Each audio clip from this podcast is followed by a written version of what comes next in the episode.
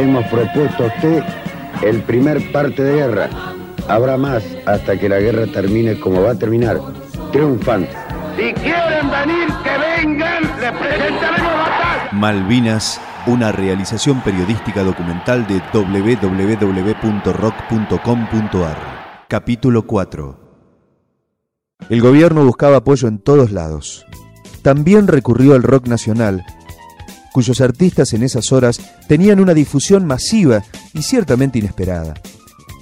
Porque como se prohibió que se pasaran canciones cantadas en otro idioma que no fuera el castellano, las radios debieron recurrir a los discos de todos los géneros.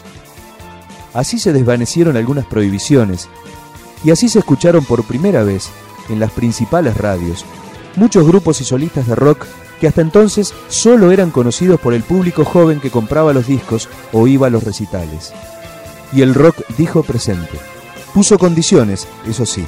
El festival que reunió a las principales figuras de ese momento no fue en celebración de la guerra, sino pidiendo por la paz. Y se llamó Festival de la Solidaridad Latinoamericana, supuestamente en agradecimiento por la actitud solidaria para con el pueblo argentino que estaban teniendo casi todos los países del continente. El festival se hizo el 19 de mayo, bajo una continua llovizna, en las inmediaciones del Estadio de Obras. Cuando arrancó la música, a primera hora de la tarde, había 50.000 personas. A la noche, sobre el final, fueron 70.000. Y ahora el último tema. Luis Alberto Spinetta fue uno de los participantes del festival.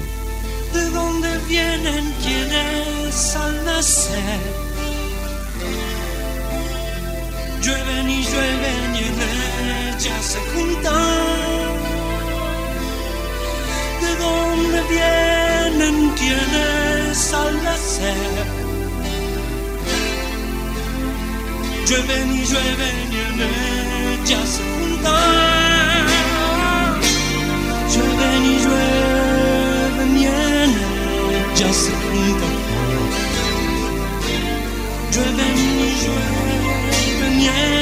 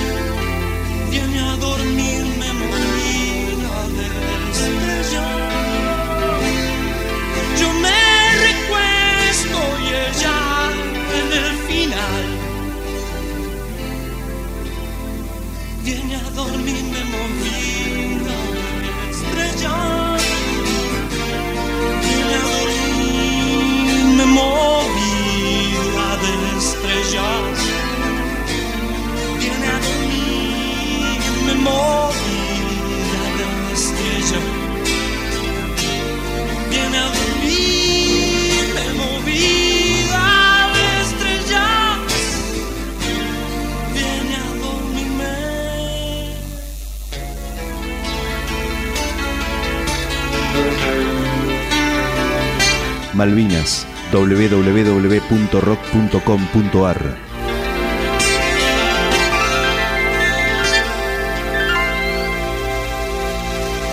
En nombre de la paz, muchas gracias, loco. todos. Solo le pido a Dios También estuvo León Gieco.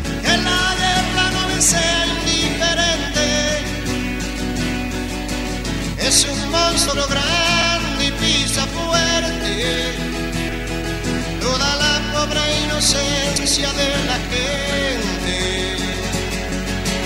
Es un monstruo grande y pisa fuerte. Toda la pobre inocencia de la gente.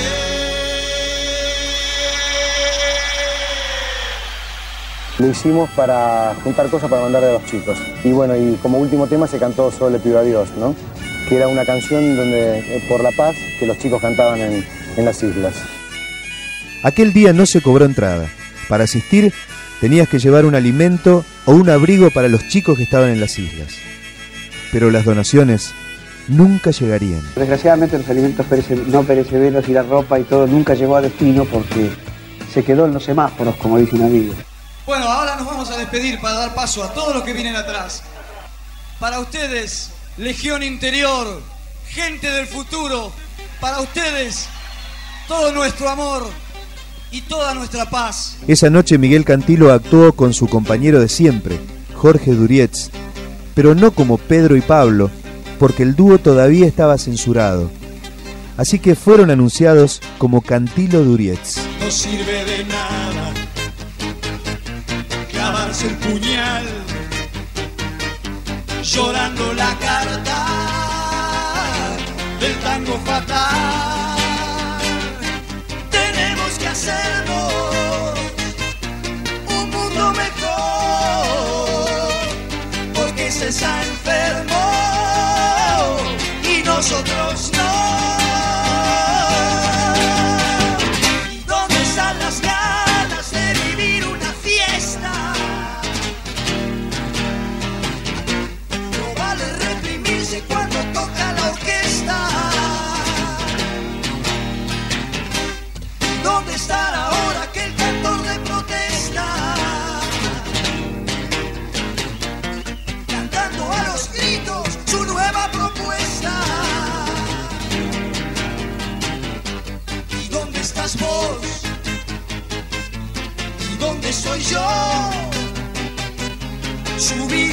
La música de rock and roll. Esta es la gente del futuro y este presente tan, tan duro es el material porque edificaremos un mañana total. Es el material que edificaremos un mañana, haremos un mañana, haremos un mañana total.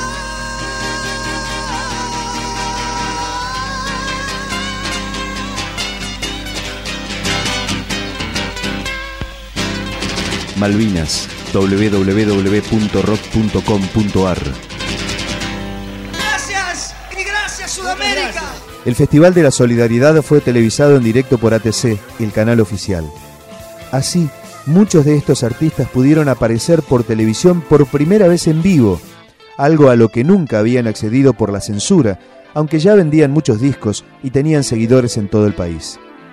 Pero la televisación no fue precisamente calma. Porque, por ejemplo, las autoridades temían que algunos artistas, como Miguel Cantilo precisamente, cambiaran el repertorio en el escenario y cantaran algún tema prohibido. Incluso circuló el rumor, detrás del escenario, que había militares de civil, armados, dispuestos a intervenir si algo raro sucedía. Les había llegado el rumor de que Cantilo cantaría en este mismo instante, una canción que había escrito años atrás, pero que por las vueltas de la historia había pasado a tener una actualidad conmovedora. La canción es esta que ahora vamos a escuchar. Imagínense qué habría pasado si Cantilo la cantaba esa noche en vivo por la televisión oficial. Presten atención a la letra. En este mismo instante, dos manos semejantes a las que tenés puestas, donde se acaba el brazo, amasan el peligro, gatillan un balazo o encuentran una herida con sangre que la irriga como esa catarata que vuelca la corbata en tanto que tus ojos me ven que estoy cantando y mientras tus orejas se aflojan escuchando hay ojos que revientan o apuntan pero aciertan y vuelan mil orejas junto con las cabezas de audaces inocentes ahora exactamente. Y ahora en otro lado, mientras con tu zapato mi ritmo vas siguiendo, hay gente sacudiendo sus botas en la marcha, así sobre la escarcha de una mañana fría, de una mañana fría, tal vez sin mediodía tal vez sin mediodía.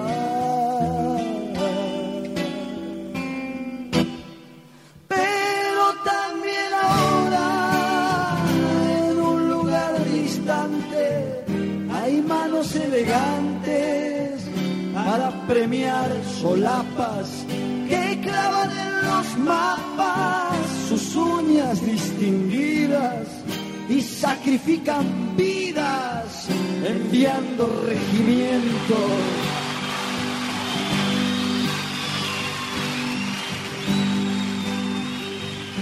Manos que se lavan en desentendimiento.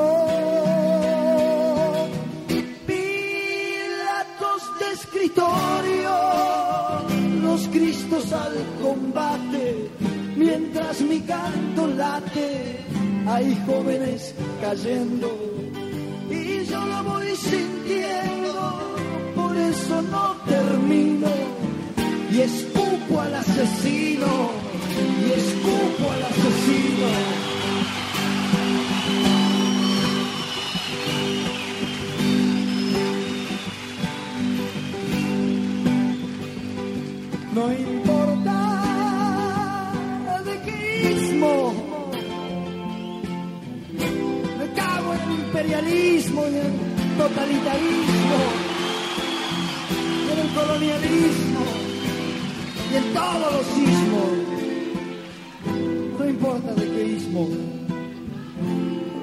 Van cayendo y yo lo estoy sintiendo. Manos duras que matan, manos finas que mandan matar, manos finas que mandan matar.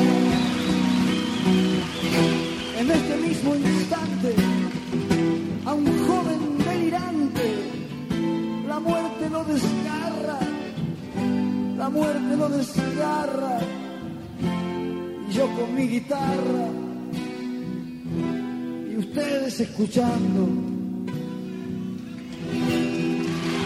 Pedro y Pablo en vivo en el 83, con esta canción que habría sido ciertamente explosiva si la hubieran cantado aquella noche del 82 en el Festival de la Solidaridad.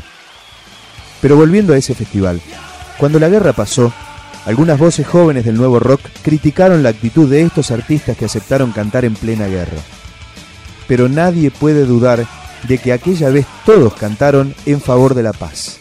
Dice Raúl Porcheto. Todos los músicos intervenimos pensamos que si se cobraba dinero se podía usar para comprar armas, entonces lo único que aceptamos era que, que fueran este, alimentos no perecederos, mantas, instrumentos musicales, tantos así que hasta donde a mí me llegó la información se habían juntado 30 camiones con guitarras, frazadas. Esa era la intención, fue una cosa de paz. Dice Daniel Greenbank, productor del festival. El objetivo fundamental era tratar de que lo que nos querían utilizar a nosotros, utilizarlos a ellos. Fuera más un mensaje de una onda a los chicos que estaban en Malvinas, más que un triunfalismo belicista. No fue al azar que se eligió para cerrar el recital con algo de paz, que es un tema de Raúl Porcheto. Cantemos todos juntos.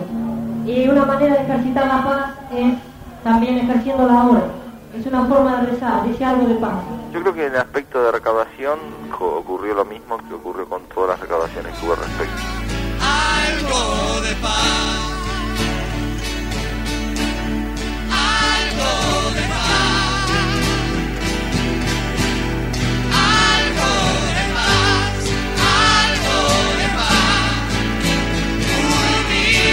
El final fue histórico. Les quiero decir una cosa importante. Les quiero decir una cosa que es muy importante. La gente que está aquí cerca trate de esperar para salir, por favor, porque si no puede ser una masacre esto. Hay 70.000 personas acá, entonces tratemos de quedarnos tranquilos para la salida. Vamos a hacer la última canción y nos vamos tranquilos. Atención a esta canción. Chao. Final. Y escuchen con qué. ¿Nos animamos? Y este sí que lo cantamos todos, ¿eh? O lo dejamos a ellos. Los dejamos a Gracias ellos. por venir, muchas gracias por venir. Gracias por traer cosas para los muchachos allá. Gracias. Creo que por ahí es un encuentro muy esperado, ¿no? Desde el año 75. Que Así no es.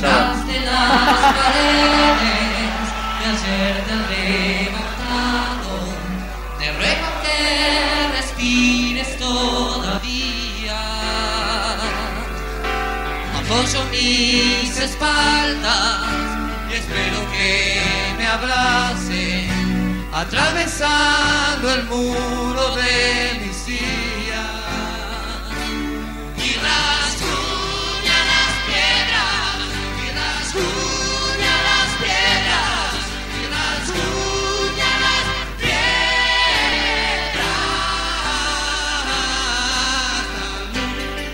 Cantaron juntos Charlie García, Nito Mestre, León Gieco, Raúl Porcheto, David Legón, un seleccionado.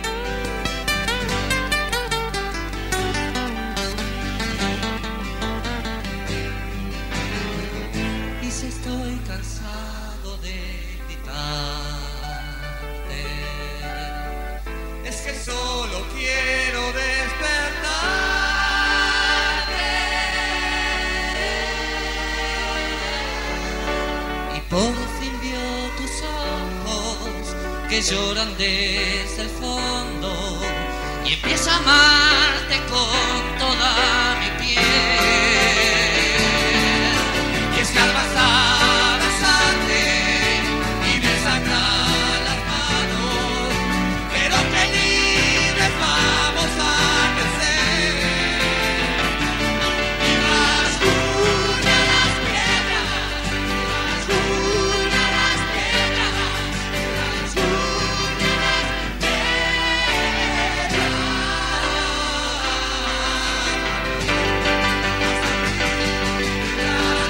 Malvinas, www.rock.com.ar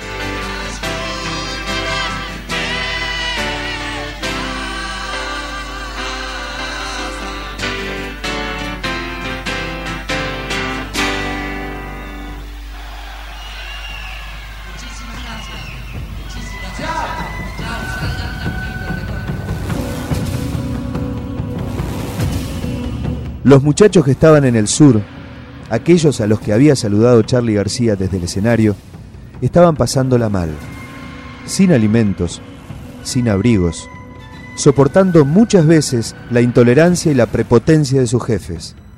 Y todavía no había llegado lo peor.